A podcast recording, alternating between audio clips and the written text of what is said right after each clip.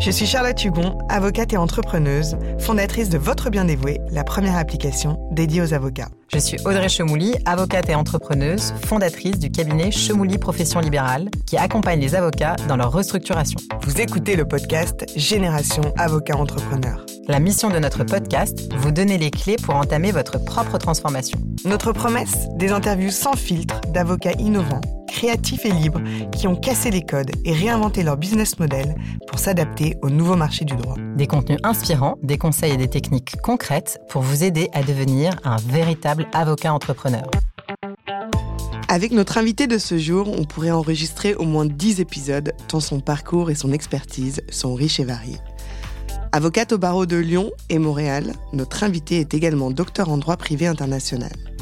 En 2021, elle a rejoint le cabinet Deloitte et accompagne les clients de ces géants dans leurs contentieux liés aux nouvelles technologies, à la data, au RGPD, et les conseille également en matière de blockchain, crypto-monnaie, NFT, etc. Mais avant de rejoindre Deloitte, notre invité a été notamment à l'origine de la création de plusieurs legal tech dédiés au recouvrement de créances ainsi qu'à la blockchain. Certains l'auront déjà deviné, nous avons le plaisir de recevoir aujourd'hui la star du Web3, de la blockchain, de la crypto-monnaie. J'ai nommé Céline Moy. Bonjour Céline. Bonjour. Bonjour. Alors, en général, on demande toujours à nos invités de nous résumer rapidement qui ils sont et quel est leur parcours. Mais avec toi, on va prendre un peu plus de temps parce que on compte bien passer ton passé au crible et tes diverses expériences. Alors, la première question, Céline, avant d'être chez Deloitte, comment exerçais-tu la profession d'avocat? Avant d'être chez Deloitte, euh, donc cabinet, euh, on va dire, euh, national, mais aussi international, j'étais dans un autre cabinet, plus petit. on était une petite branche au départ. Moi, quand je suis arrivée, c'était la petite branche lyonnaise de DS Avocats. Ouais. Voilà. Et puis ensuite, le cabinet, c'est. Mais qui était déjà un gros cab, en fait. Qui était déjà un gros cab, mais franco-français. C'est pas tout à fait la même, euh, la même optique. Moi, quand je suis arrivée, j'étais une jeune stagiaire chez DS Avocats Bureau de Lyon. Voilà. Donc, ça, c'était en 2013, juste après ma thèse.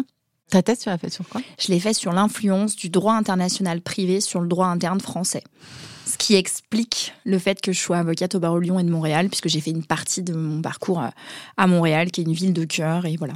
Je vais pas te contredire, mais moi j'ai fait mon stage euh, en 2006 chez DS en Chine. C'est pas si ah, bah, franco-français. c'est pas si franco-français. Avec Anne Séverin déjà à l'époque. Exactement. Bah, qui est toujours là, je crois. Euh, donc voilà. Donc en fait, moi j'ai commencé euh, chez DS avocat, mais bureau de Lyon. Et puis ensuite, le cabinet euh, a pris euh, son indépendance et s'est restructuré autour de Yellow, qui était organisé sous une formule euh, de GIE essentiellement.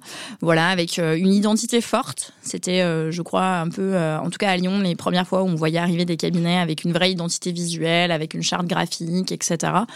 Et très vite, on a eu la volonté, en tout cas, les associés de l'époque avaient eu la volonté de se tourner vers les nouvelles technologies. Donc au départ vers les legal tech, ce qui nous a permis de, se rencontrer avec Charlotte il y a bien longtemps maintenant, mmh. et d'envisager en fait une digitalisation. Alors non pas au départ forcément de l'expertise euh, vraiment du cabinet, mais plutôt tourner vers l'approche client, de dire comment on peut finalement rendre accessible des choses qui ne l'étaient pas forcément pour euh, des clients de plus petite taille. Et notamment sur un département recouvrement de créances, on avait accès à des grosses sociétés de recouvrement de créances, euh, des assurances, des banques, des mutuelles, et pas forcément recouvrement de créances de plus petits porteurs comme des professionnels libéraux ou euh, euh, des TPE, PME qui se disaient en fait euh, ma créance est petite donc ça va me coûter plus cher d'aller voir un avocat pour faire la procédure que le montant de ma créance. Et c'est comme ça qu'on a commencé l'aventure.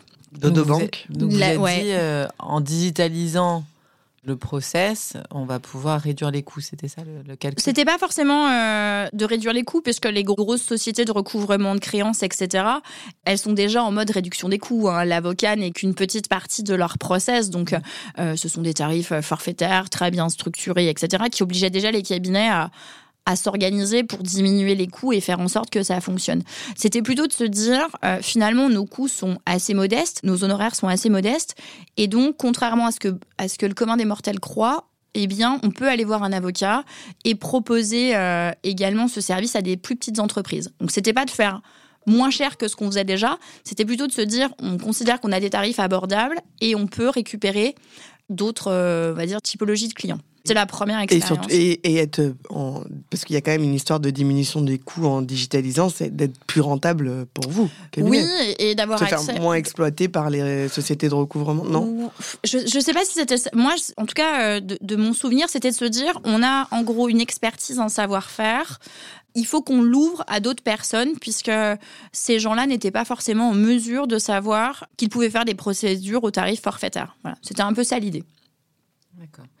Et donc, vous réfléchissez à ça et vous montez une offre, c'est ça? Oui on, a, on monte une offre. Alors pareil on se retourne aussi vers des confrères. Alors à l'époque il y avait peut-être pas 50 legal tech. En tout cas à Lyon il y en avait il y en avait pas c'est sûr. Euh, C'est en on est en quelle année On là? est en 2016 2000, ouais, c'est ça, on est en, 2000 en 2016. hein, c'est là où on découvre un peu euh, le monde des avocats legal takers, qu'on découvre Avotech, qu'on découvre qu'en fait on n'est pas tout seul. Non, on découvre pas, on crée. Céline. Ouais, c'est vrai. Alors, on Mais peut, on- on peut peut-être rappeler ce que c'est Avotech oui, que- Avotech, mais je pense que vous- ça a déjà été dit. Est-ce qu'on cite Alexandra euh, dans chaque épisode ou pas? C'est fini ça?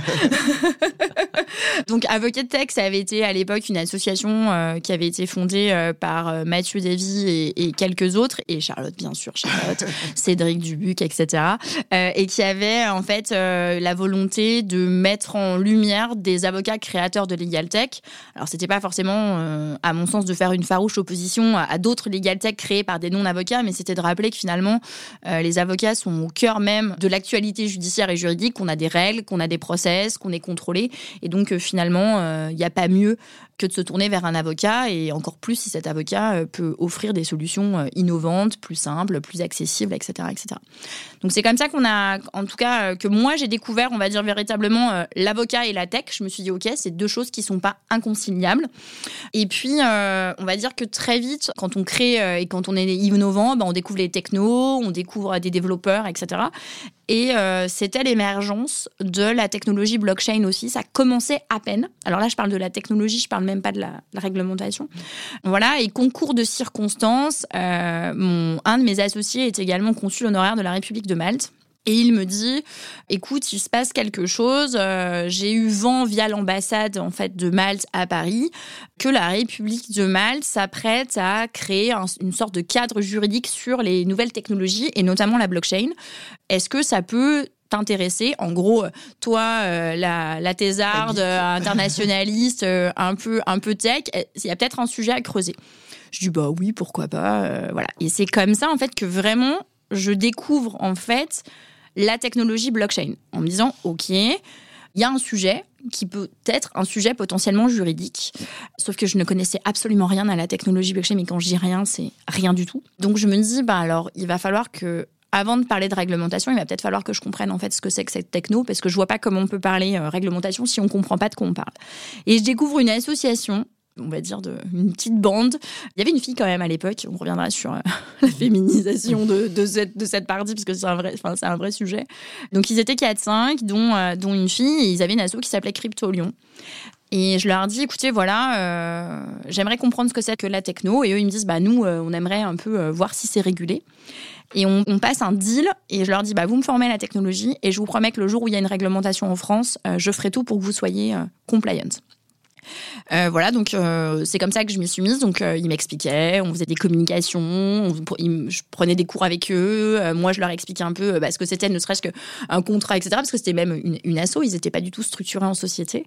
Voilà, et ça m'a permis du coup d'intégrer à l'époque la task force, enfin pseudo maltaise. Donc c'est pareil, hein, on donnait son avis, mais moi j'étais très en recul par rapport à, tout ça. Je voyais passer les textes, je, commençais à comprendre qu'il y avait un Far West, et très vite en fait les réflexes d'internationalistes, de, de comme on appelle, sont revenus en me disant, OK, il y a un vrai sujet, en fait, il n'y a pas de réglementation, mais il faut quand même qu'on trouve des textes applicables, quelle juridiction, quelle loi, quel encadrement, etc. Donc j'ai eu pendant deux ans une approche très pédagogique vis-à-vis -vis de moi-même, mais aussi vis-à-vis -vis de mes interlocuteurs. Donc c'est là où j'ai commencé à écrire des articles sur le sujet, où euh, on a mis en place euh, une sorte de podcast sur ces sujets avec, euh, avec, avec l'ex-base, enfin l'ex-radio, pour justement vulgariser tout ça. Et euh, jusqu'à eh ben, l'émergence en France de la réglementation. On y reviendra très certainement. Puis depuis 2019, on a une réglementation en France qui n'a cessé d'évoluer. Et donc finalement, bah, le fait d'avoir commencé dès 2016-2017 à m'y intéresser, ça a permis très vite d'être positionné sur le secteur, en tout cas comme quelqu'un qui essayait de savoir. Voilà. C'est comme ça. Et donc, tu as fini par créer une legal tech dans la blockchain? On a créé, oui, on a essayé d'utiliser la technologie en fait blockchain. Ce qui est intéressant, moi, ce, ce qui m'intéresse maintenant, c'est une fois qu'on a compris la technologie, on peut comprendre différentes applications. Et l'idée, c'était de pouvoir utiliser cette technologie comme plein d'autres. Il y a d'autres euh, avocats euh, créateurs de legal tech qui utilisent cette technologie parce qu'elle peut avoir des avantages. Et effectivement, l'idée, c'était de se mettre en fait à profit, en tout cas de mettre à profit l'expertise juridique et technologique avec d'autres acteurs. L'idée n'est pas de le faire euh, toute seule dans son coin, mais c'était de se dire comment accompagner des gens qui veulent par exemple protéger euh, des images, euh, comment aider à l'eurodatage, etc., etc. Donc après, c'est de bosser avec des eux, on va dire des vrais développeurs ou des vrais talents et de mettre à profit le lien avec toujours l'expertise juridique puisqu'elle est, elle est quasiment, enfin en tout cas indispensable dans plein de sujets, mais en particulier sur ces secteurs émergents. Donc tu crées ces Legal Tech. On est à quelle période là? Ça a commencé en 2016.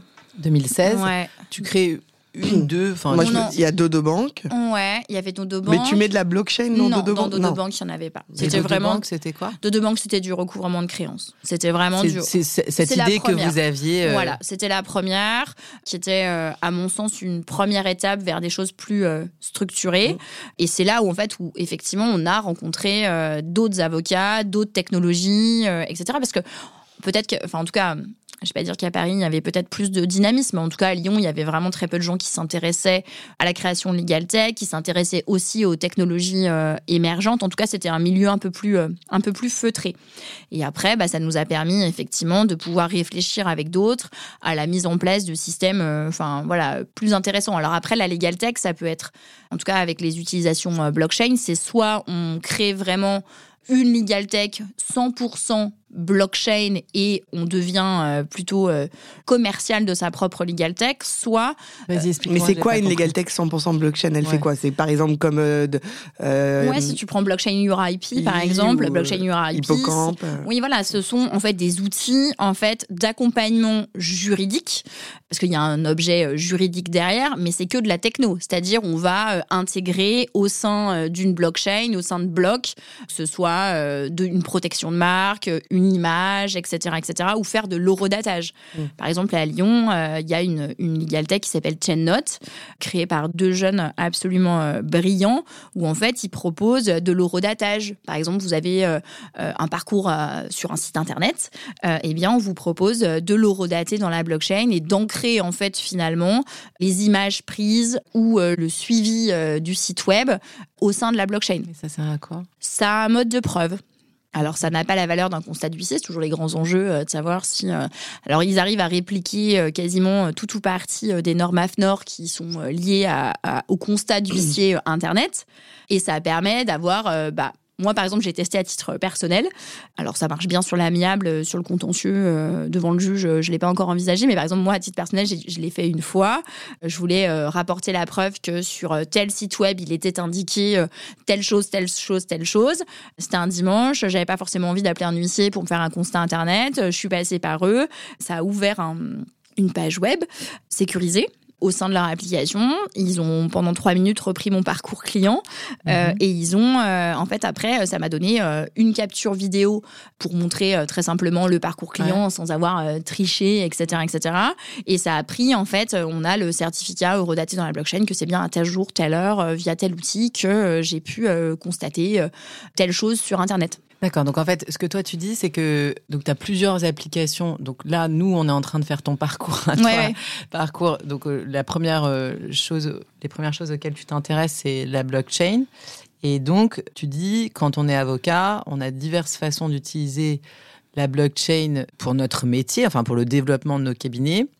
Et une première façon, c'est la blockchain est utilisée comme outil de preuves, de, de Ça peut être, effectivement. Ouais, mais là, elle te dit pas ça en tant qu'avocat. Effectivement, en tant qu'avocat, tu peux conseiller à ton client d'aller sur un mm. outil euh, blockchain, mais en fait, toi, en fait, enfin, l'avocat là-dedans, il a sa compétence juridique dans le sens effectivement de euh, de mode de preuve, mais il va, il devient un peu comme un huissier en fait euh, quand il crée. En une... fait, en fait, une fois qu'on a compris, moi, moi, comment je suis venue vraiment aux techno innovantes. Alors, il y a effectivement la volonté au départ d'utiliser la technologie pour offrir de nouveaux services aux clients, etc.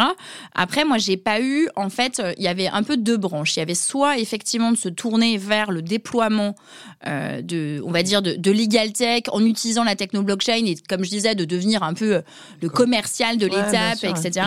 Soit de se dire, euh, et c'est ce qui moi m'a intéressé, soit de se dire ce que je veux, c'est finalement accompagner des acteurs qui utilisent cette technologie dans leur mise en conformité. C'est plutôt ça moi qui m'a intéressé. Donc c'était soit j'étais, je, je crée effectivement, même pas on peut parler d'autre chose que des legal tech, soit je créais finalement quelque chose avec en utilisant cette technologie, mm. soit je gardais en fait en gros ma casquette vraiment d'avocat et de conseil juridique et j'accompagne les acteurs. Donc ça peut être accompagner les acteurs effectivement qui n'utilisent que de la tech, mais aussi accompagner les, des acteurs qui veulent utiliser cette technologie pour créer des plateformes euh, d'achat-vente de crypto-monnaies, etc., etc. Et c'est ça qui m'a intéressée et c'est comme ça en fait que j'ai poursuivi mon parcours. Alors je dis pas que je m'intéresse pas aux outils innovants que propose la blockchain, mais c'est pas en tout cas, c'est pas ce que j'ai choisi de faire.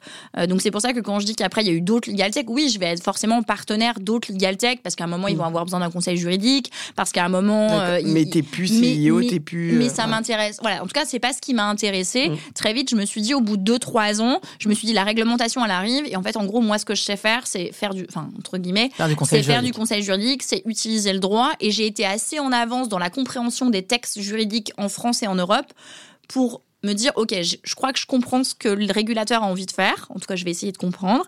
Et je vais essayer d'accompagner mes clients dans leur process de compliance. C'est ça, plutôt. Et c'est comme ça, après, qu'on découvre euh, qu'il y a, euh, en fait, des dizaines et des dizaines et des dizaines de, porteurs de projets. Je parle même pas de sociétés parce qu'à l'époque, elles étaient même pas structurées en société. On va parler de porteurs de projets qui, en fait, se lançaient dans l'aventure blockchain, crypto co sans comprendre la régulation, et voire même, surtout, peut-être sans vouloir être régulé. Parce que la technologie blockchain, si, si on revient deux secondes sur la techno, elle est née euh, effectivement à la suite euh, de la crise des subprimes, et l'idée c'était déréglementation, dérégulation. On ne croit plus envers les institutions euh, nationales, que ce soit les banques centrales, que ce soit les régulateurs, etc., etc. On veut un système décentralisé et dérégulé. Donc, il y a 4, 5 ans, 6 ans, c'était très compliqué d'expliquer aux gens qui voulaient utiliser la technologie blockchain qu'en fait, ils allaient être régulés et que même si le cadre juridique n'était pas encore clairement établi, on pouvait leur mettre en fait eh bien, euh, une régulation structurée. Et ça, c'était complètement antinomique. Et c'est là où en fait on être en avance sur ces sujets-là, ça a permis finalement de faire beaucoup de vulgarisation et d'expliquer que, bah, que vous le vouliez ou non, un jour il y aura un cadre réglementaire et que vous le vouliez ou non, vous allez devoir en fait, à un moment donné, vous mettre en conformité. Voilà, même si en tout cas, à l'époque, j'ai envie de vous dire 98-99% des acteurs n'étaient pas régulés. Peut-être qu'aujourd'hui, on est à 90% des acteurs non régulés, mais enfin, le, pourcentage diminue. Voilà. Donc, toi, tu es encore là euh, on est encore chez, chez la branche DS, en gros. Chez Yellow, ouais, chez ça Yellow, DS, mais ouais, bien sûr. Ouais. Yellow Avocat. Donc, tu commences euh, dans ce cabinet à exercer euh, voilà. Avec tes compétences, ton expertise. Je commence petit à petit. Je commence petit à petit à déployer en fait euh, mon expertise, à encore une fois essayer d'accompagner des clients, ne serait-ce que sur des consultations juridiques pour leur expliquer. Bah voilà, aujourd'hui la réglementation elle prévoit ci, ça, ça. Et comment tu les tu les euh, fais venir chez toi, bah, En fait, il y a eu beaucoup au départ de, bouche à oreille, en tout cas sur le réseau lyonnais, mm. parce que forcément, on avait fait, comme je disais avant, avec cette association Crypto Lyon, euh, il y avait eu beaucoup de conférences, de manifestations. Je publiais pas mal, j'avais mon podcast, etc. Donc, il y avait déjà pas mal de. De, on va dire, un, petit écosystème. Et puis à l'époque, je pense que même sur le territoire national, on était mm. peut-être 4 ou 5 avocats. en fait, ils font quoi et ils te demandent quoi, ces clients? Bah alors, les clients, ils arrivent déjà en nous demandant si un cadre juridique existe. Mais oui ou non. C'est quoi leur, euh, leur business? Enfin, ils arrivent Alors moi, les premiers clients que j'ai eus, c'était vraiment euh, je veux faire du trading. Voilà, j'ai des bitcoins et euh, je veux les proposer aux tiers. je veux acheter des ethers et je veux les vendre à des clients. C'était vraiment l'idée très finance, enfin très mm. tourné finance. En même temps, c'était un peu le boom. Hein.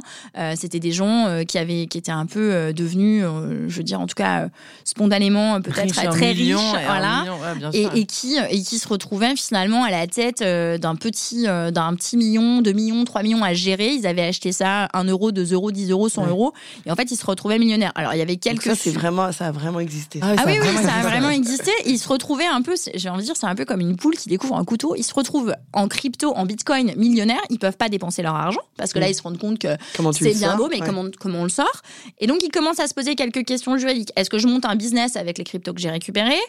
Il peut y avoir certains sujets, mais à l'époque, même la réglementation fiscale, elle n'était pas du tout nette là-dessus. voilà, c'est venu, mais c'est venu avec le temps parce qu'au départ, c'était vraiment un no man's land juridique. Donc, euh, pour l'internationaliste que j'étais, c'était génial parce que forcément, il y avait des vrais sujets de DIP. Qu'est-ce qu'on fait Où est-ce que vous les avez achetés La plateforme, elle est en France, elle est à l'étranger, etc. Et très vite, on a vu que la réglementation arrivait, la loi Pacte. Et moi, c'est vrai que pour être totalement transparente, si vous vous souvenez, je vous ai dit que j'avais bossé avec une asso euh, au départ pour, euh, pour, euh, pour, comprendre. Et je leur avais dit, bah, si vous êtes si un jour il y a une réglementation, je ferai en sorte que vous soyez conforme. Et en fait, c'est comme ça qu'on s'est lancé, c'est qu'à un moment, la loi Pacte est arrivée. Et je leur ai dit, bon, bah écoutez, maintenant il y a une réglementation. Vous voulez être agent de change euro-bitcoin bah, je vous explique, vous devez en fait obtenir une autorisation auprès de l'autorité des marchés financiers qui s'appelle le fameux PSAN, le prestataire de services sur actifs numériques. Vous rentrez dans ce cadre-là, donc vous devez être enregistré, donc il faut vous constituer en société et puis il faut qu'on monte le dossier. Et c'est comme ça en fait qu'on l'a fait. Donc, je pense que c'est le, le, PSAN le moins cher de l'histoire. Et, euh, et du coup, et bah du coup c'est comme ça en fait que, que l'histoire a commencé. La société s'est structurée, elle s'appelle Léonode et puis on a monté le dossier auprès du régulateur et euh, ils ont fini par obtenir leur enregistrement PSAN. Et si vous ça fait partie comme ça de, de l'aventure qui s'est constituée et on tire après, entre guillemets, ces lettres de noblesse, bah, de l'antériorité qu'on a euh, sur le secteur, de la manière dont on a d'expliquer les choses et puis aussi à terme, eh ben, d'obtenir les autorisations, les enregistrements auprès des régulateurs. Donc c'est voilà et, à l'époque, quand je vous parle de ça en 2019, euh, encore une fois, on n'était vraiment pas nombreux. Donc on a vu après euh, effectivement d'autres avocats, d'autres cabinets se structurer, s'organiser pour proposer des offres de cette nature-là mais c'était pas forcément euh, c'était pas forcément le, le, cœur du secteur, en tout cas dans les années 2017, 2018, 2019, il y avait personne quoi. Et voilà. Et j'ai envie de dire, et encore moins quand on est une femme. Donc euh, non, mais c'est une réalité. Euh, les premières les premières conférences, manifestations que j'ai pu faire, honnêtement, euh, je me disais alors là c'est pas possible euh, parce a une profession plus euh, assez, enfin féminine, mm. voilà. Et puis on a des directeurs juridiques, hommes, femmes, etc. C'était pas un enjeu. Là, j'ai redécouvert quand même effectivement c'était un monde essentiellement d'hommes pas tous, contrairement à ce qu'on peut croire, euh, pas tous complètement sortis de leur grotte et à faire, euh, vous voyez, on s'imagine euh, faire du gaming nuit et jour. Non, pas du tout. pas du tout. C'est des gens, au contraire, alors il y, en a qui ont un peu eu l'effet d'aubaine, ça c'est sûr, mais il y avait quand même beaucoup de gens qui, qui faisaient du trading un petit peu chez eux, qui avaient découvert ça aussi et qui s'étaient positionnés sur ces secteurs-là. Et puis aussi, voilà, des, ingénieurs, des développeurs qui, qui, qui, comprenaient la technologie. Mm. C'est des gens qui comprennent assez bien quand même les enjeux liés à ça, mais qui savent pas forcément du coup, juridiquement, comptablement, fiscalement, manier ces outils-là. Donc dans les trucs que toi, là maintenant, tu, tu fais, est-ce que tu intègres? Parce que moi, j'avais juste euh, faire une incursion sur euh, les technologies en elles-mêmes. Ça m'intéresse, alors ça n'a pas grand-chose à voir. Donc je m'excuse auprès des oh éditeurs, c'est vraiment une question pour moi, pour satisfaire ma curiosité. J'avais, j'ai deux questions sur le fond en fait de ce que tu fais. J'avais l'impression qu'aujourd'hui, là, les, les cryptos, enfin les NFT, les cryptos, on en a énormément parlé, ça s'est hyper démocratisé, les gens étaient riches en millions, et là maintenant, c'est comme un soufflet, pout, fout, et c'est terminé. Enfin, on a presque l'impression que c'est terminé, et ils ont réembrayé sur un autre sujet qui est l'IA et toutes les problématiques, pour le coup, de pays que pose l'IA. Et donc, je me demandais dans quelle mesure, toi, tu avais vu le soufflet redescendu, si ça avait eu un impact sur ton activité, et si euh, tu avais pu reprendre, enfin réembrayer sur l'IA, sachant que tu n'es pas spécialisé en pays, quoi. Non. Euh, alors en fait, alors, je vais mettre un bémol sur le fait que le marché, comme tu dis, est vraiment euh, morne. Alors, ça, je n'y crois pas. En fait, quand on comprend un peu la, manière dont ça fonctionne, c'est des cycles de 4 ans. Donc en fait, euh, il y a des cycles de 4 ans. Alors bien évidemment aussi, la démocratisation fait qu'on a l'impression finalement de suivre beaucoup mieux l'actualité et donc d'avoir à chaque fois qu'il y a une info, ah bah il y a un nouveau crash, etc., mm. etc. Alors il y a eu quelques scandales, hein, on va pas se le cacher. Il y a eu, il y a eu un écosystème, l'écosystème Terra Luna qui s'est qui s'est qui s'est écrasé. Il y a le scandale FTX qui a eu lieu il y a quelques mois et qui est toujours en cours parce que la C'est quoi FTX FTX c'est une plateforme en fait qui n'était pas du tout régulée et dont un des investisseurs principaux en fait clairement à détourner l'argent. Mais encore une fois, avec les millions. c'est des milliards, mais des milliards. Il est où Il est célibataire. Mais écoute, euh, sa femme, euh, enfin son ex-compagne, je crois, détenait une de ses filiales dans les îles Caïmans. Donc euh, voilà, je te conseille pas d'aller d'aller par là-bas, Charlotte. Mais non, mais en fait, si, vous voulez, moi, sur ces sujets-là, effectivement, alors c'est des cycles de 4 ans, donc je, suis à peu près persuadée que ça ça, ça, ça, ça va et ça vient. Et si vous voulez, la régulation arrive toujours un petit peu après, finalement, le boom. Pourquoi? Parce que même si je trouve, et honnêtement, je suis c'est assez rare quand un avocat peut faire des compliments sur euh, des textes juridiques, mais il faut quand même se rendre compte qu'en moins de 10 ans, on a quand même eu du coup une réglementation française euh, sur une partie de l'écosystème, qu'on a eu quand même, il y a deux règlements européens qui sont sortis sur un temps très très court sur ces sujets-là.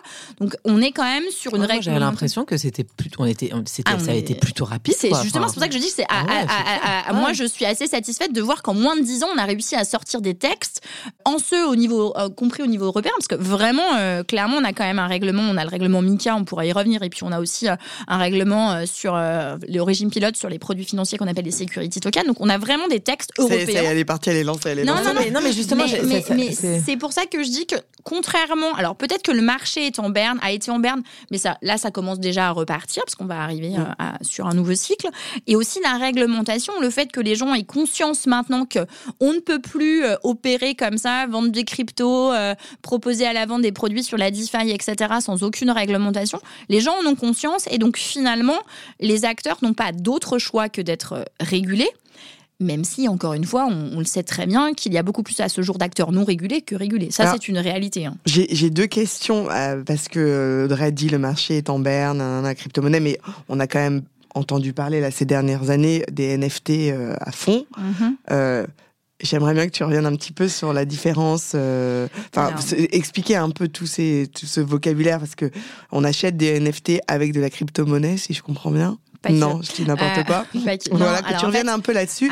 Et ma deuxième question, c'est est-ce que, euh, comme tu le disais au début, tout l'objet de la blockchain, etc., c'était la dérégulation. Est-ce qu'on perd pas tout l'intérêt en étant complètement régulé? Alors, première question. Si on revient un peu sur les propositions, en tout cas, qu'il y sur les offres de services, on va dire, enfin, les offres de services, c'est ce qu'il y a sur le marché aujourd'hui. On a euh, globalement, euh, d'un point de vue euh, purement juridique, euh, la notion d'actif numérique. Ça, c'est une définition qui est dans le code monétaire et financier, d'accord? Et cette notion d'actif numérique, elle nous fait parler de jetons, de tokens, ok? Mm-hmm. euh, Donc, on a une première branche de tokens, pour faire simple, qui s'appelle les utility tokens. Alors, les utility tokens, dites-vous que c'est un peu comme euh, des tokens que l'on peut échanger dans un écosystème. Vous savez, c'est un peu notre système de vie dans les jeux vidéo où contre une pièce ou contre une vie, je vais avoir accès à quelque chose.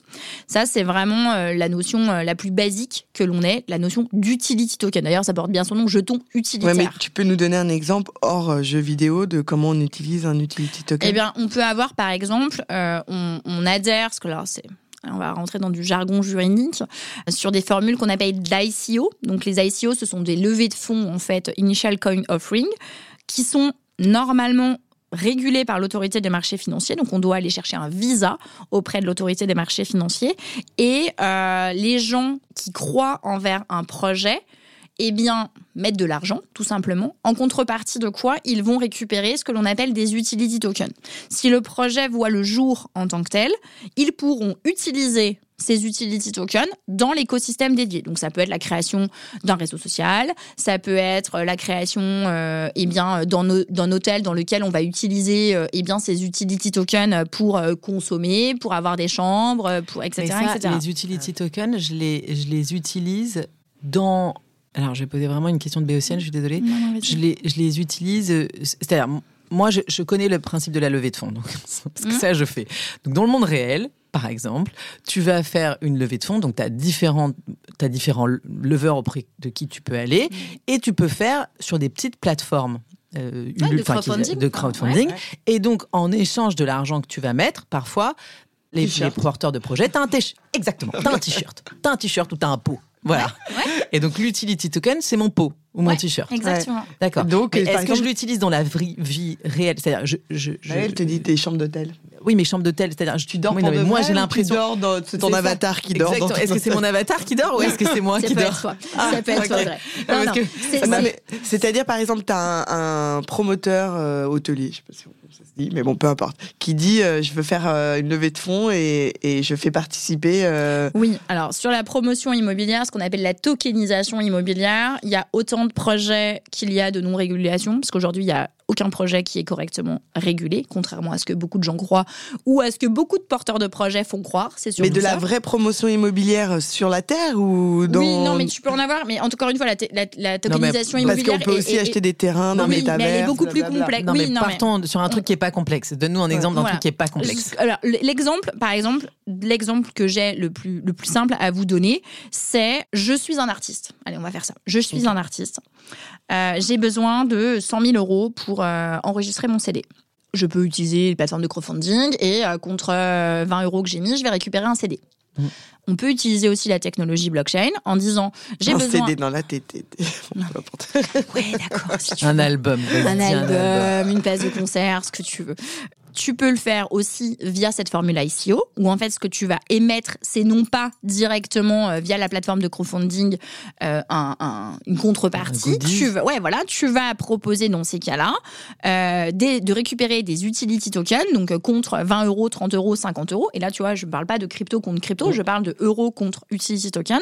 Je peux récupérer des utility tokens et ces utility tokens, je vais pouvoir les dépenser dans l'écosystème de l'artiste. Donc ça peut être une place de concert, ça peut être une avant-première, ça peut être euh, un CD, un accès à la plateforme Deezer, ce que tu veux, etc. etc.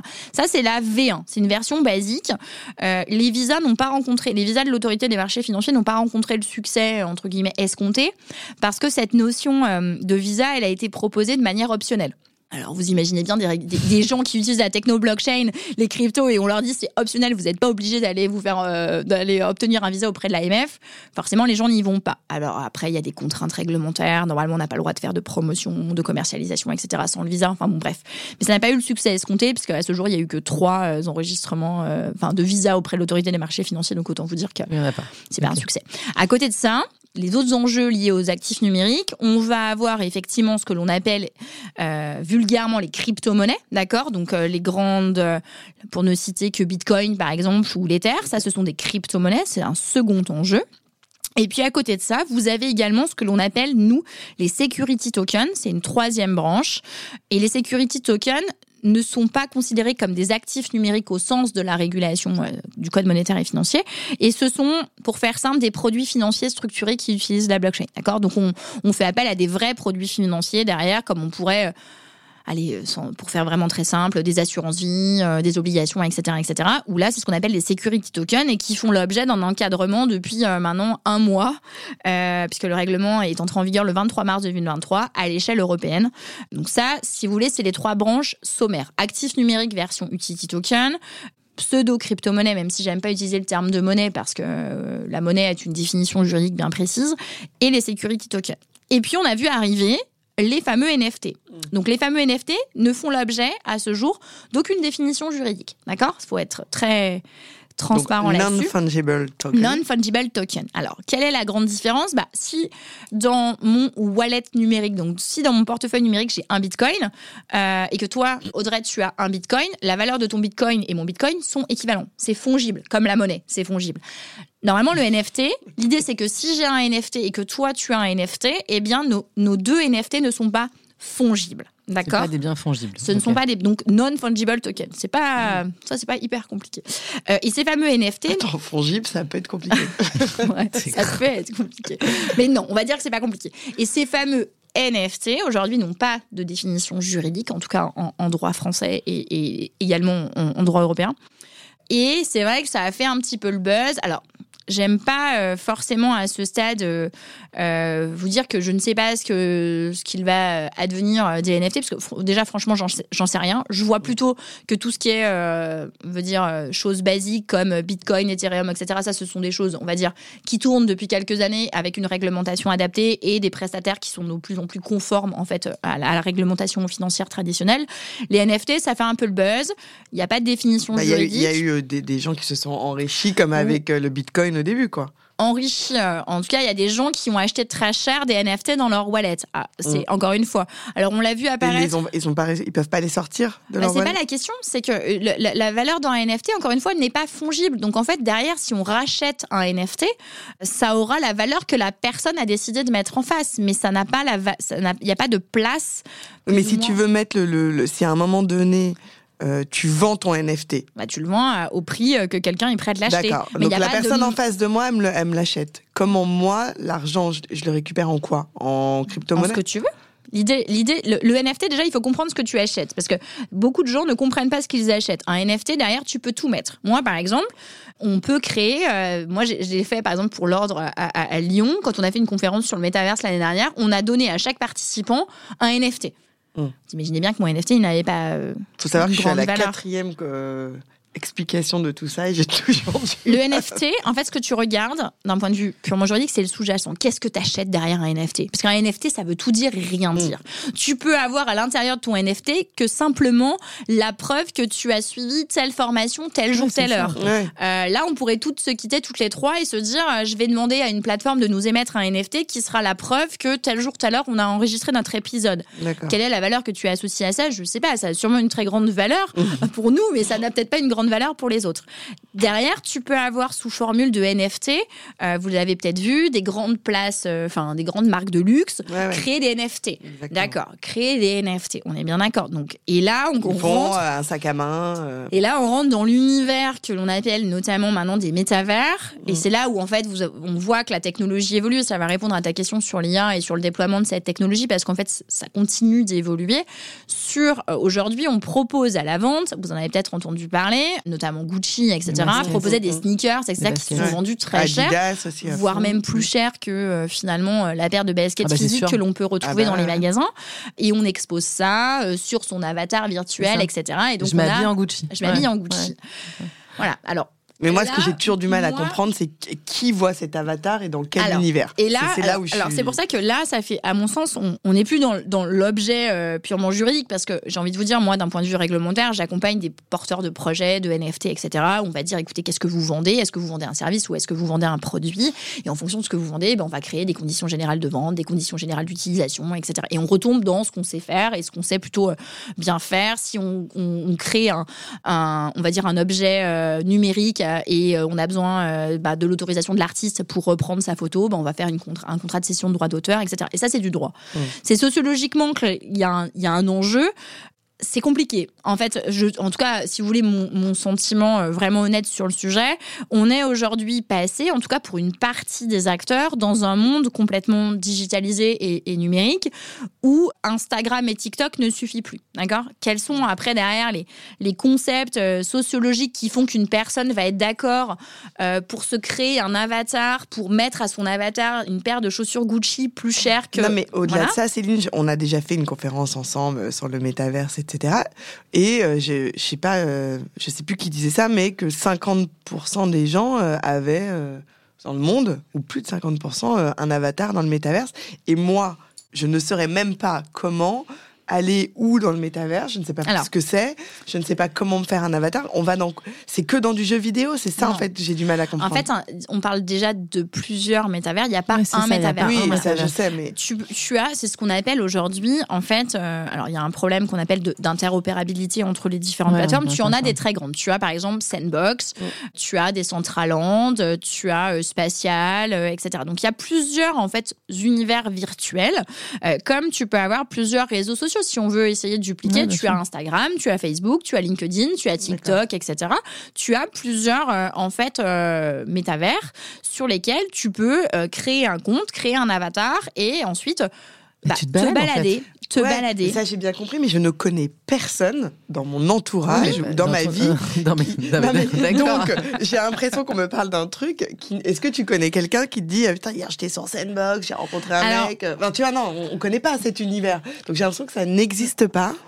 Euh, et, et, quand, pendant cette conférence, j'ai entendu dire que deux tiers de la planète, ou je ne sais pas combien de personnes, avait une vie. Deux tiers de la planète, ça me paraît vraiment non, très ça me paraît too much, ouais. Ou 50%. Qui nous avait... Il y a quelqu'un qui a sorti ce chiffre. Ouais. Alors après. Et, qui avait cette vie parallèle dans, dans, les, dans le métaverse. Alors que moi, j'ai je, je, plein d'amis, plein de connaissances et je ne connais, je connais plein de gens. je connais personne. Très popu.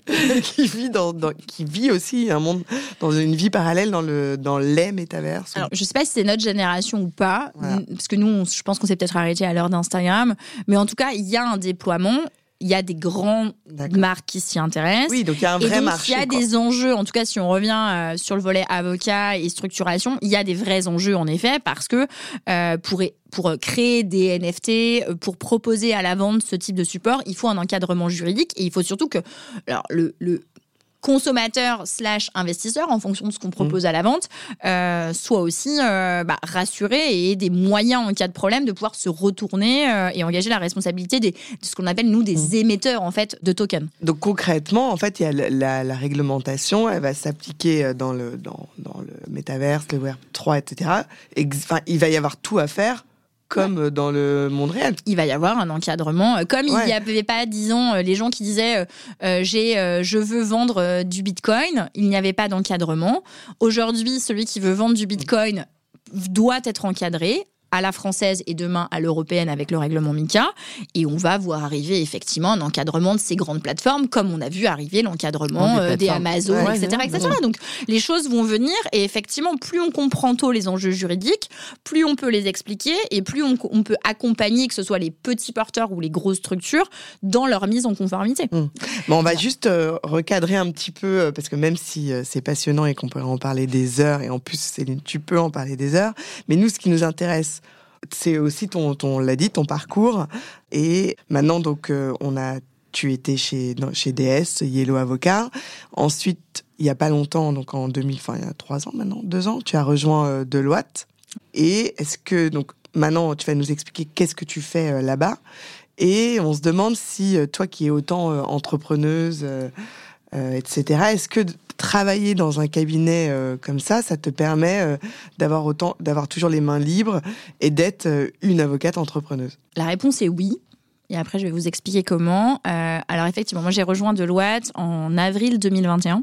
Donc on était encore un peu déjà dans un mode de confinement. Hein. On l'a vite oublié, mais euh, c'était encore, euh, c'était encore un petit peu, euh, un petit peu cette époque-là. donc j'ai rejoint Deloitte Société d'avocats. À l'époque, ça s'appelait Tage. On a changé de nom. J'ai rejoint Deloitte le bureau de Lyon. D'accord, voilà. Au sein d'une équipe en fait qui est assez structurée, tournée essentiellement sur le M&A corporate et à l'époque, quand je les ai rejoints, ils avaient un, besoin euh, fort dans la matière que j'avais commencé à l'époque où j'étais encore chez, euh, chez Yellow, qui était quand même le droit des contrats, euh, traditionnel contrat, concurrence, distrib, enfin ce que je faisais à l'époque. Et quand effectivement je suis arrivée, donc l'équipe est dirigée par Antoine Larsena, qui lui a un profil très M&A corporate et également droit financier. Je lui ai expliqué que moi je faisais effectivement des trucs un peu bizarres, euh, des legal tech, des cryptos, etc. Et à l'époque, en tout cas, et je crois que c'est encore le cas aujourd'hui, chez Deloitte, il n'y avait personne sur ces sujets de régulation vraiment crypto. Et je lui disais, bah moi, euh, en fait, votre, votre analyse et votre expertise m'intéressent parce que vous avez, euh, il y a l'équipe M&A Corporate, puis il y a aussi cette touche vraiment, enfin, produits financiers. Produits financiers. Ça, c'est important. et moi, bah, en fait, mon interlocuteur, en tout cas sur, sur ces parties crypto, c'est l'autorité des marchés financiers et la CPR. Donc, c'est important. C'est essentiellement, en fait, euh, moi, des, interlocuteurs euh, habituels et vous faites ça. Et donc, en gros, euh, on a dit, bah, Banco. Donc, c'était une vraie marque de confiance aussi. C'était OK. Bon, Céline, tu es quand même là pour faire les due deals, les contrats de nos clients, etc. etc. Est-ce que tu as combien d'années de barreau Alors, moi. j'ai deux ans. Ouais, moi, j'ai prêté serment fin 2014 puisqu'avant j'étais allocataire moniteur donc, euh, j'ai fait ma thèse en fait financée par euh, le ministère de la ah, Recherche. ouais, je suis arrivée un peu tard dans la de ski dans ma tête, tu vois là, pas du tout. Ah, non, non, en fait, si tu veux, moi j'ai fait, j'ai eu mon master 2 à Lyon en 2000, euh, c'est quelle époque? 2008. Donc j'ai fait ma thèse entre 2008 et 2012, 4 ans, donc sous contrat. Et ensuite, je suis rentrée à l'école des avocats. Et donc voilà, donc ça faisait en gros, si on calcule, je vais arriver à ma dixième année là. Et voilà, et donc quand je suis rentrée, quand je suis rentrée, je, j'ai, on, a, on s'est tapé dans la main, on a dit ok, pas de problème, tu, tu, en gros, tu, tu traites euh, bien évidemment, les dossiers du cabinet, et ça, c'est ton expertise de base, et, on en a besoin. Euh, tu es en tant de collaboratrice, juste pour qu'on rappelle. En tant que collaborateur, ouais. C'est juste qu'on pourra. Parce que c'est ça qui, enfin, moi, m'avait beaucoup interpellé lorsque nous nous sommes parlé, c'est que tu es toujours collaboratrice du cabinet de loi. Tu n'es pas associée. Non, je suis collaborateur libéral.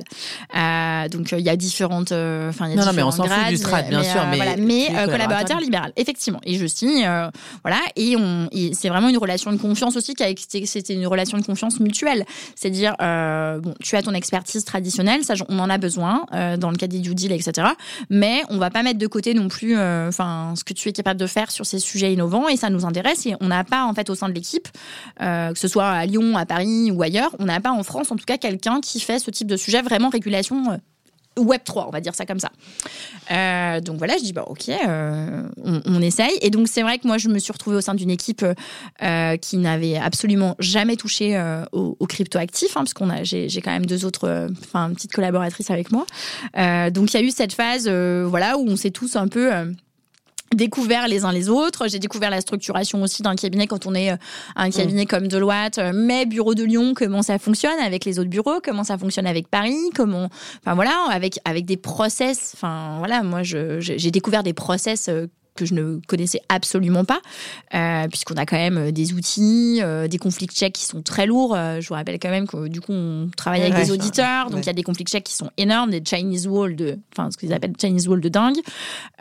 donc voilà, on est soumis au timesheet, etc., etc. Donc il y a quand même toute cette approche que je découvre en même temps finalement que le reste de l'équipe, et, et en même temps, je forme l'équipe à des sujets dont ils n'ont, je crois, jamais entendu parler. Mais l'équipe, c'est-à-dire toute l'équipe, les associés y compris? Alors, y a, on, a commencé déjà, on a commencé déjà par Lyon, notre petite équipe. Non, non, mais je te parle sans, même parler de faire une opposition à Lyon à Paris. C'est que quand toi tu commences à former ces gens-là, tu formes les collaborateurs qui sont peut-être au-dessus de toi et en dessous de toi. Enfin, je veux dire pas nécessairement. Euh, pas nécessairement ceux en dessous que tu pouvais être. Tous ceux qui étaient potentiellement vous intéressés. Êtes combien, vous êtes combien dans l'équipe? Nous, à Lyon, sur notre petite équipe, on est, on est une quinzaine. Et puis après, il y a le reste du plateau euh, qui fait euh, autre chose, etc. Ah, une petite équipe, c'est 15.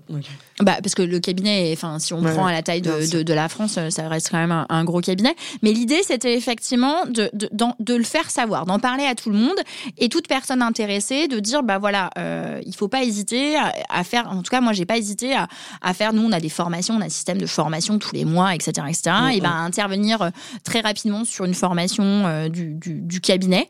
Euh, tous ceux qui pouvaient se connecter se connectaient, à expliquer ce que je faisais, euh, également à, proposer en fait, euh, en tout cas à expliquer l'expertise au sein de notre tour à Lyon, puisque dans la tour on a des consultants, on a des auditeurs, etc. De dire bah voilà, il y a quelqu'un qui fait ça et donc et donc très vite finalement, j'ai envie de dire la mayonnaise a, pris parce que tout le monde s'est dit ah bah tiens c'est intéressant. Je sais pas du tout ce que c'est, je sais pas du tout de quoi elle parle en fait. c'était un peu, vous voyez, c'était un peu Miss Bitcoin quoi. non mais on sait pas du tout ce qu'elle fait, mais ça a l'air intéressant. Et donc j'ai expliqué bah, comment ça fonctionne, comment ça marche, etc. Et au final, euh, tout le monde en a entendu parler sans que vraiment les gens ne, comprennent. Donc là, ils se sont dit bon bah c'est super, on a quelqu'un qui sait en parler, qui sait l'expliquer sur des formats 30 minutes, 2 heures, etc. Et, euh, et moi, finalement, j'ai envie de dire, j'ai pas eu tellement de changement, en tout cas dans, dans la manière dont j'ai approché les clients, puisque finalement, comme je vous disais, on n'est pas nombreux sur le secteur. Euh, et donc les gens, ils viennent je crois, non pas tant pour le nom que pour l'expertise. Ça, j'en ai à peu près maintenant la, la, certitude. Les gens, quand ils me contactent, c'est parce qu'ils contactent en gros Céline parce que c'est elle qui fait de la crypto. Mm. Euh, c'est peut-être pas forcément parce que derrière, c'est marqué euh, Deloitte ou un autre mais ça le sera peut-être par la suite. Enfin, je veux dire le marché va se structurer de telle manière que les gros vont aller. Enfin, c'est toujours comme ça, hein, d'ailleurs. C'est toujours comme ça. Ok. Et donc, en fait, ce qui est quand même alors ça peut faire peur. Moi j'ai des clients les plus petits porteurs, les, plus petits porteurs, ils se disent non. En fait moi c'est aussi un peu une approche. Alors des fois pour leur rassurer, je leur dis non mais je suis à Lyon, vous inquiétez pas. Euh, non mais C'est horrible, hein, parce que alors, les, Parisiens qui font du parisianisme, d'accord, mais alors toi, c'est l'inverse, quoi. Non, mais en fait, c'est vrai. Moi, j'ai eu le cas en disant Ah, mais non, mais en fait, on, on va plus te contacter. Euh, maintenant que tu es chez Deloitte, on va plus te contacter. Non, mais je l'ai eu, ça. et j'ai dit Bah non, pas du tout, ça n'a rien à voir. Euh, on peut avoir une approche structurée, etc. L'idée, c'est d'accompagner, en fait. Donc, moi, j'ai envie de dire, ça m'a ça n'a rien changé, enfin en tout cas sur ces dossiers-là à ma pratique, mm. euh, si ce n'est qu'après c'est une vraie relation de confiance et, de faire monter l'équipe. Moi, ce que j'ai qu'une envie, c'est de pouvoir euh, continuer à former l'équipe, faire monter l'équipe. Et oui, effectivement. Et peut-être créer un département vraiment euh, ultra spécialisé ou ça c'est pas possible. Je sais pas si c'était un des sujets dont on a, dont, dont, on peut discuter, de se dire est-ce qu'on crée un cabinet Web 3 ou en tout cas une mm. niche Web 3, innovation crypto, etc. Moi, j'ai plutôt l'impression quand même que c'est vraiment de enfin, d'avancer ensemble. Il je, y, a, y a un avocat en régulation, etc. Oui, effectivement, euh, je suis identifiée comme ça.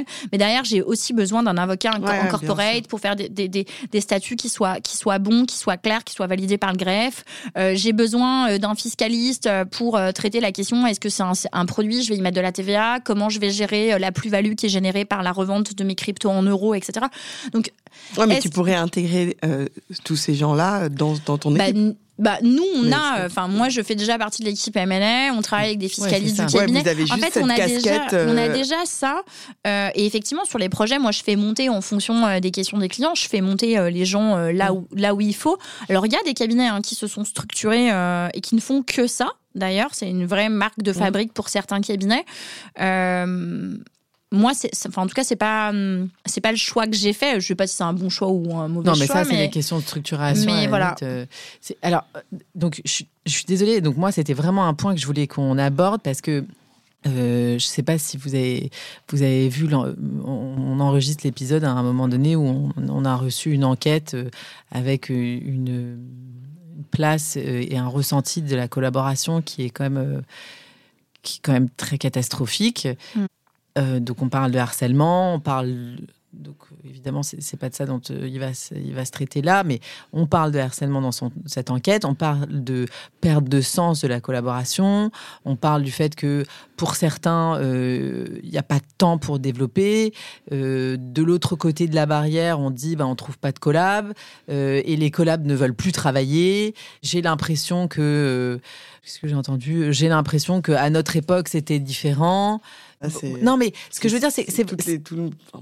non, mais c'est des questions. Et en fait, le modèle que toi, tu proposais. Alors, effectivement, euh, juste pour qu'on dise à nos auditeurs, pour ceux que ça intéresse, on a fait un épisode avec Benoît Couty qui nous parle des NFT parce que lui a travaillé. Enfin, a un, musée, un musée dans le métavers. Le, côté très artistique. Donc il a un côté très artistique, mais du coup de, de partie prenante. Tu vois, c'était intéressant parce qu'au début de l'épisode, tu nous disais j'aurais pu faire et en même temps et du coup j'ai j'ai décidé de conseiller donc c'est donc Benoît j'imagine qu'il conseille enfin il nous a dit qu'il conseillait oui oui il nous a dit qu'il conseillait mais par ailleurs il a entrepris, enfin je sais pas comment dire, je, je, montre avec mes mains, je fais, il a euh, fait, il a, créé, son musée. il a créé son musée. Donc il y avait, on avait déjà travaillé euh, sur le sujet dans notre podcast. Donc évidemment de te voir à la conférence, moi j'ai trouvé ça formidable. C'est une conférence qui avait été organisée par toi Charlotte et par Juliette Abou. Donc c'est un super truc donc il y a une partie des choses dont on a parlé. La place de l'avocat dans le métaverse. Voilà.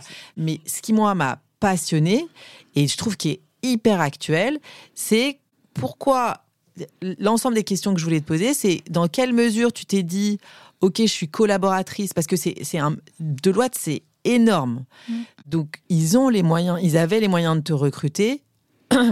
Et demain, ils auront les moyens euh, de se former, euh, de prendre d'autres gens que toi. Donc, tu aurais pu aussi décider de le faire, enfin, tu vois, de, le faire seul et de pas nécessairement développer cette pratique autant au sein de Deloitte, de peur que potentiellement il te pique, tu vois, ton idée, ta place. Non, mais c'est vrai parce qu'ils ont les moyens de le faire en fait. oui. Non, mais c'est un, sujet, tu vois. Je comprends. Il y a plein de collaborateurs qui amènent pas leur dossier au cabinet parce qu'ils ont peur que les clients du coup, se, diluent, leurs clients perso se diluent dans le cadre du cabinet et les, que l'équilibre économique qu'ils aient, qu'ils ont, c'est-à-dire euh, bah, dans un cas, je prends 100% de l'argent et dans l'autre cas, bah, en fait, je suis obligé de partager avec le cabinet. Enfin, tu vois, enfin, tu peux aussi prendre plus de dossiers chez Deloitte. Enfin, bref.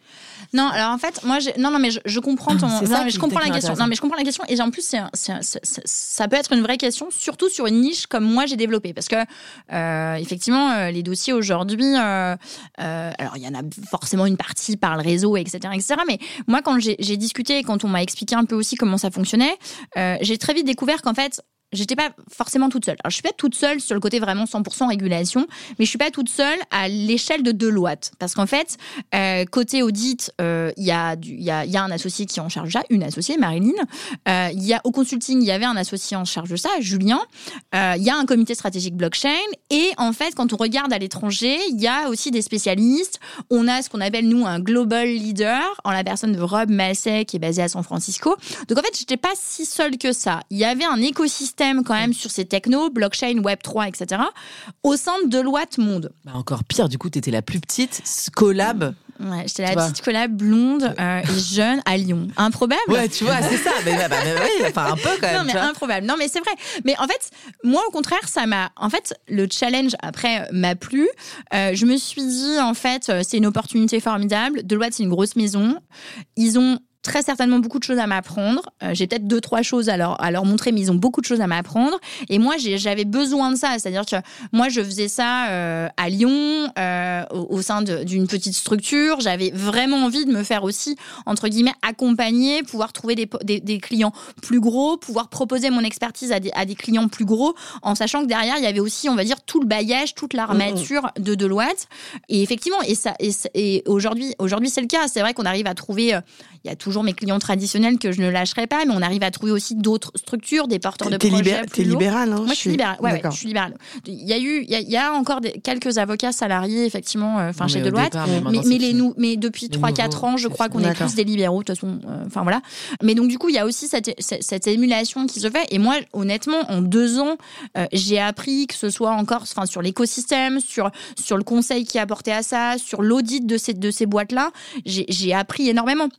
C'est ce qui fait qu'on peut sortir aujourd'hui des études avec CoinHouse, qu'il peut y avoir un partenariat avec Ledger, qui sont très, très, très objectivement des, des, des sociétés qu'on n'aurait jamais, jamais. pu, j'aurais jamais pu les approcher euh, très modestement. Avocate au barreau de Lyon, vous voyez, j'aurais jamais. Arrête avec Lyon. Non, mais plutôt seul que Lyon. Non, mais oui, mais ça, non, mais c'est important de, de, de l'envisager aussi. Ce que je veux dire, c'est que ces boîtes-là, quand on est Ledger, quand on est CoinHouse, euh, quand vous avez euh, là, Deloitte vient de lancer un protocole en fait de ce qu'on appelle de KYC, Know Your, your Customer, validé par la blockchain avec des énormes structures derrière.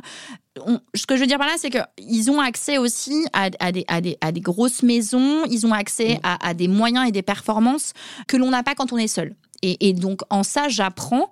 Et voilà. Et puis en plus, si ça peut effectivement euh, permettre euh, à, d'autres confrères, à d'autres collègues, euh, et bien aussi de se dire ah bah tiens moi aussi ça m'intéresse en termes de fiscalité, il y a peut-être des choses à faire, etc., etc. Bah, et j'ai envie de dire tant mieux. Et, la structuration de l'offre, régulation, crypto, etc. Elle est en train de se construire en France, mais aussi à l'échelle forcément européenne et, internationale. Donc toi, ça t'a fait grandir et, de leur côté, parce que moi je vois, tu es quand même tu fais beaucoup de conférences, mm. tu écris beaucoup.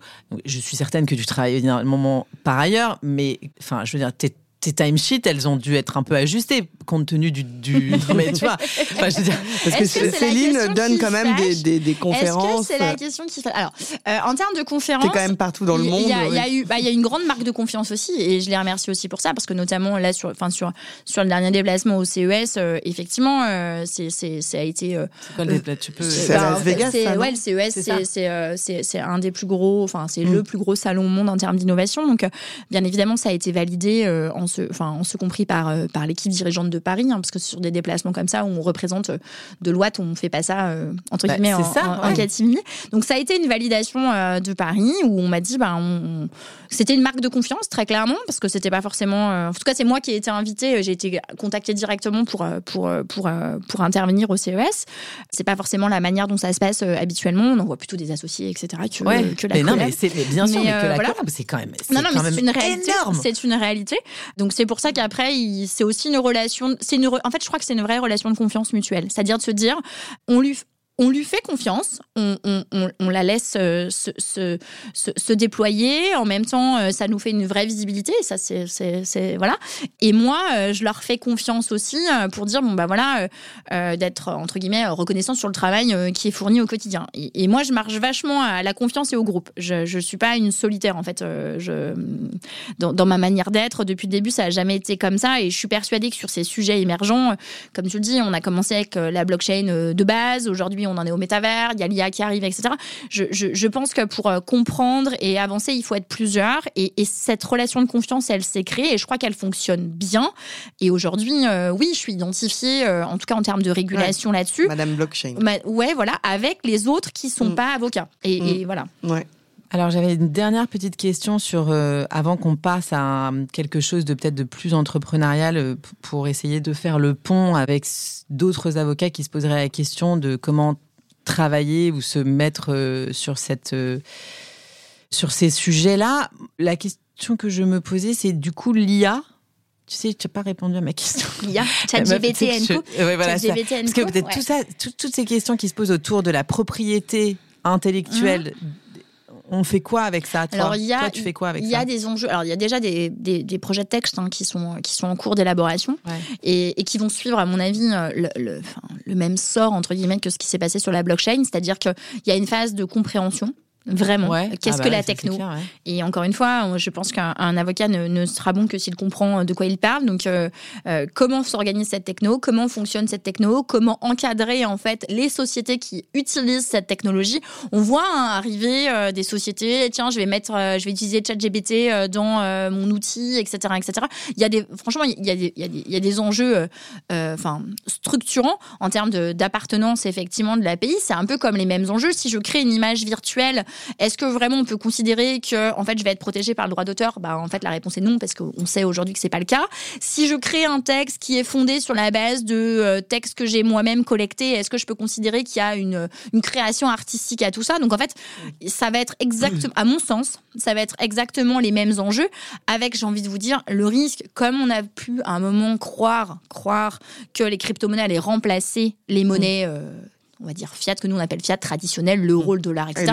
En fait, voilà, en fait, on voit que c'est pas c'est pas encore le cas, d'accord Même s'il y a des craintes hein, de la BCE, etc.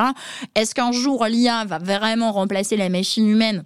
J'en ai pas euh, non, la, mais la, certitude, mais les enjeux sont les mêmes. Réglementairement, ça sera la même chose. Et, et, toi, tu te mets sur ce genre de sujet ou pour l'instant non? Alors, à titre prospectif, encore une fois, si vous avez compris moi ma démarche, j'essaye de comprendre et après, euh, tu vois. Je, non, et après, je, je, vois si ça match. Sur l'IA, j'ai commencé, on va dire, depuis euh, bien six mois, un an, à, traiter, à commencer à traiter la question.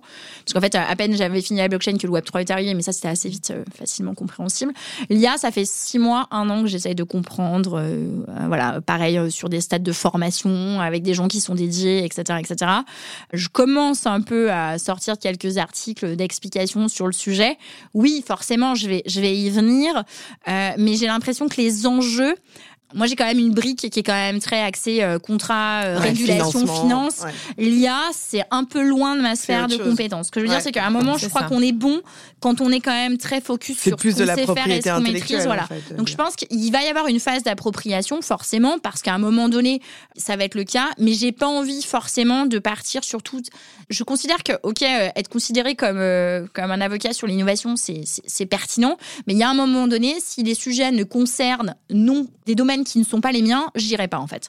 Parce que je je sais, je, sais pas faire en fait. Et je vais pas vendre une compétence que je n'ai pas. Ok, très, bien, On, a, on avait un peu noté euh, euh, trois dernières questions. J'ai l'impression qu'on y a répondu au fur et à mesure, mais on pourrait peut-être un peu pour. Euh, non, ouais, mais la fin. Ouais. Bah, ah, pardon, excuse-moi. Je te disais, on va revenir pour reboucler un peu avec notre, sujet de l'entrepreneuriat. Donc aujourd'hui, ce qui m'a intéressé, une de nos questions, c'était est-ce que c'est utile, intéressant, opportun de créer un cabinet qui est exclusivement dédié au Web3, à la blockchain, à la crypto-monnaie. Dans la vraie vie, il y en a déjà qui le sont, voilà, et qui se sont euh, euh, spécialisés sur ça.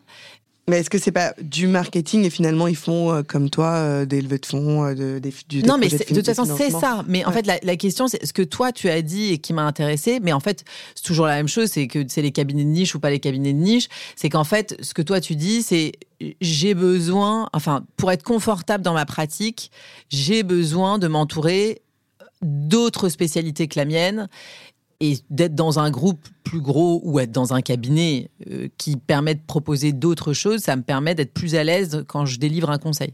Oui, euh, ça, il n'y a, pas de doute. Alors après, les cabinets spécialisés aujourd'hui, il y en a, euh, je pense, une petite dizaine à peu près. Ils ont les mêmes, les mêmes mm. on va dire, les mêmes, les mêmes spécialités. Ils ont un fiscaliste, ils ont quelqu'un qui fait du M&A et puis ils ont quelqu'un qui fait de la régulation. On les voit. Hein. ils sont 3, 4, 5, 6, etc. à proposer ça. Et ils se tournent uniquement, uniquement sur ce type de clientèle-là.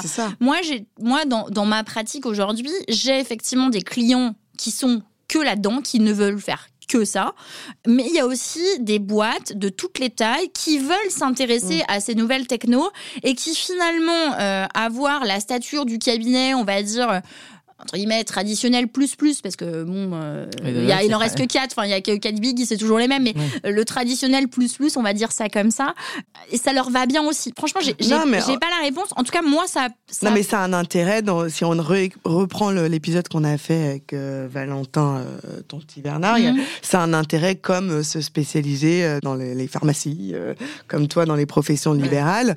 C'est d'aller parler à tes clients d'une seule voix, euh, enfin d'une seule voix, avec euh, un, voilà, une logique de, de communication, euh, d'acquisition, d'identité forte. Et, effectivement, on a aujourd'hui intérêt pour communiquer à faire comme ça. Enfin, donc on peut répondre à cette question. Toi, tu es chez Deloitte, donc c'est autre chose. Tu apportes cette casquette supplémentaire. Mais si on veut créer un cabinet euh, de, aujourd'hui de, de toute pièce, ça peut avoir un vrai ah intérêt. d'avoir une identité, voilà, euh, d'une identité forte. Si tu es trois associés, euh, de te dire je me spécialise dans mm. le Web 3. oui, c'est clair. Et d'ailleurs, ils font. Enfin, c'est des confrères. On se connaît. Honnêtement, sur l'écosystème, on se connaît tous. C'est des confrères qui tournent très bien, qui sont mm. très bien identifiés, etc. Donc, il n'y a pas de. Moi, ça n'a pas été mon. Enfin, en tout cas, ça n'a pas été mon choix à date. Je le regrette pas, mais ça peut effectivement. Enfin, ça se comprend. Ok. Euh, une dernière question. Donc, on va passer aux questions qui fâchent, mhm. parce qu'on termine toujours nos épisodes par les questions qui fâchent. La première question, c'est la question politique. Si tu devais supprimer une règle du code de déontologie, ce serait laquelle? J'aime pas cette question. Euh, j'aime pas. Pourtant, je vous écoute à chaque fois. Euh, Arthur. Elles me vont. Non, franchement, il y a plein, Elles me vont toutes. Bah, il, y a, plein d'avocats hein, qui ont répondu ça. Elles me ont dit que ça nous permettait au contraire d'être. Elles me euh, vont toutes. J'ai pas de. L'apport d'affaires, ça te pose pas de problème? Non. Elles me vont toutes. Non, franchement, j'ai pas de. J'ai du mal à voir ce qui me dérange profondément. Je trouve qu'elles ont. Enfin, globalement, elles ont du sens. Globalement. Ok. Peut être un problème de mise en application, mais la théorie est plutôt bien, plutôt bien faite. Alors la question pognon, euh, est-ce que tu gagnes bien ta vie? Enfin, en fait, on avait une autre question, mais comme tu nous as déjà un peu répondu, est-ce que tu gagnes mieux ta vie en tant qu'avocate ou en tant que détentrice de bitcoin et de crypto-monnaies ah Je vais vous répondre. je, gagne mieux ma vie comme avocate, c'est une certitude. je ne suis pas du tout une bonne euh, tradeuse. Non, je suis une bonne avocate, mais pas une bonne tradeuse. Euh, dernière question, c'est la question Steve Jobs. Euh, quels seraient les trois conseils que tu donnerais à un avocat qui a envie de se spécialiser dans la cryptosphère, la crypto-monnaie voilà. Alors déjà de, bah déjà de comprendre. Parce que je, trouve qu'il y a de plus en plus, de, malheureusement, de, confrères ou même d'autres euh, d'autres gens du chiffre et du droit qui, qui se revendiquent sa chance sur des choses qu'ils ne comprennent pas juste par effet d'aubaine. Et ça, c'est vraiment insupportable. donc déjà de comprendre comprendre, euh, comprendre la techno et comprendre l'écosystème. Ça, c'est important. Euh, ensuite, faire preuve de beaucoup d'humilité parce que ce sont des sujets qui sont techniques et, et sur lesquels on évolue aussi avec nos clients et avec l'écosystème. Donc, faut pas se dire non plus qu'on sait tout et qu'on sait tout faire parce que franchement, c'est pas vrai. Euh, beaucoup d'humilité. Et ensuite, le troisième conseil, c'est aussi de s'entourer. Voilà. On n'est pas full service sur ces sujets-là. On va pas faire à la fois de la régulation auprès de l'autorité des marchés financiers et de la CPR, comme on va faire du conseil en fiscalité, comme on va créer euh, les statuts de la société mmh. et comme on va euh, ensuite rédiger le contrat, enfin, les conditions générales de vente du token. Voilà. Et tu as deux, trois livres ou sources que tu, pourrais nous. Oui, alors bah, il y, a, y, a, forcément, j'ai envie de vous dire, il faut commencer peut-être par le plus simple. Alors, c'est un peu la blockchain pour les nuls, mais, ce, sont des, mais ce sont des ouvrages qui permettent quand même de se familiariser avec ça. Euh, ensuite, il faut pas hésiter aussi à regarder euh, des vidéos alors sur YouTube. Je parle même pas d'encadrement juridique, hein, mais des vidéos sur YouTube d'explication.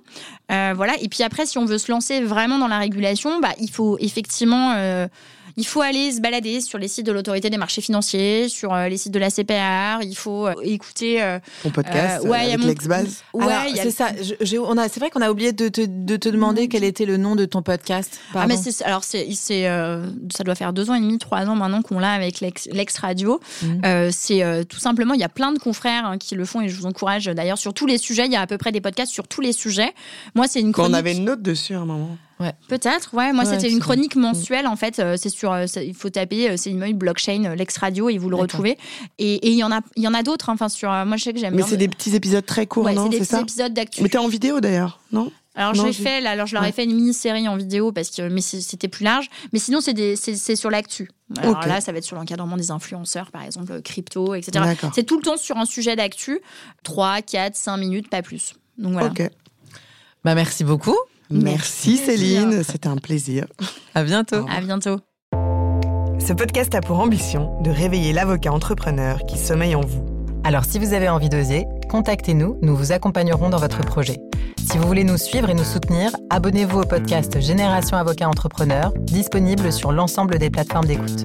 N'hésitez pas à le noter 5 étoiles et à en parler autour de vous.